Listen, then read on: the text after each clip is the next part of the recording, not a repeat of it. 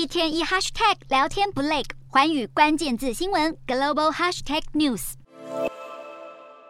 气势磅礴，英文配音，这不是最新电影，而是中国国防部公布最新的国际宣传片 CPC，也就是中国共产党。红色主旋律响起，强调中共总书记习近平在二十大报告提及“江山就是人民，人民就是江山”理念，如此贯彻听话的还有他。几个月前才开口大呛的中国国防部长魏凤和也参加解放军和武警部队代表小组讨论，高喊要贯彻习近平强军思想，时刻准备打仗，坚决捍卫国家主权等等。而外交战狼也不遑多让，里里外外展现强硬姿态。华府早就嗅到狼烟，继美国国务卿布林。林肯警告，中共总书记习近平执政可能将加速武力犯台后，美国共和党众议员盖拉格也认为中方会更加张牙舞爪。比起夺取台湾的野心，中共现在更棘手的应该是领导班子该怎么洗牌。摊开中共中央政治局常委名单，据传习近平、李克强等四人或将留任，要被换下来的可能是栗战书、韩正和王沪宁，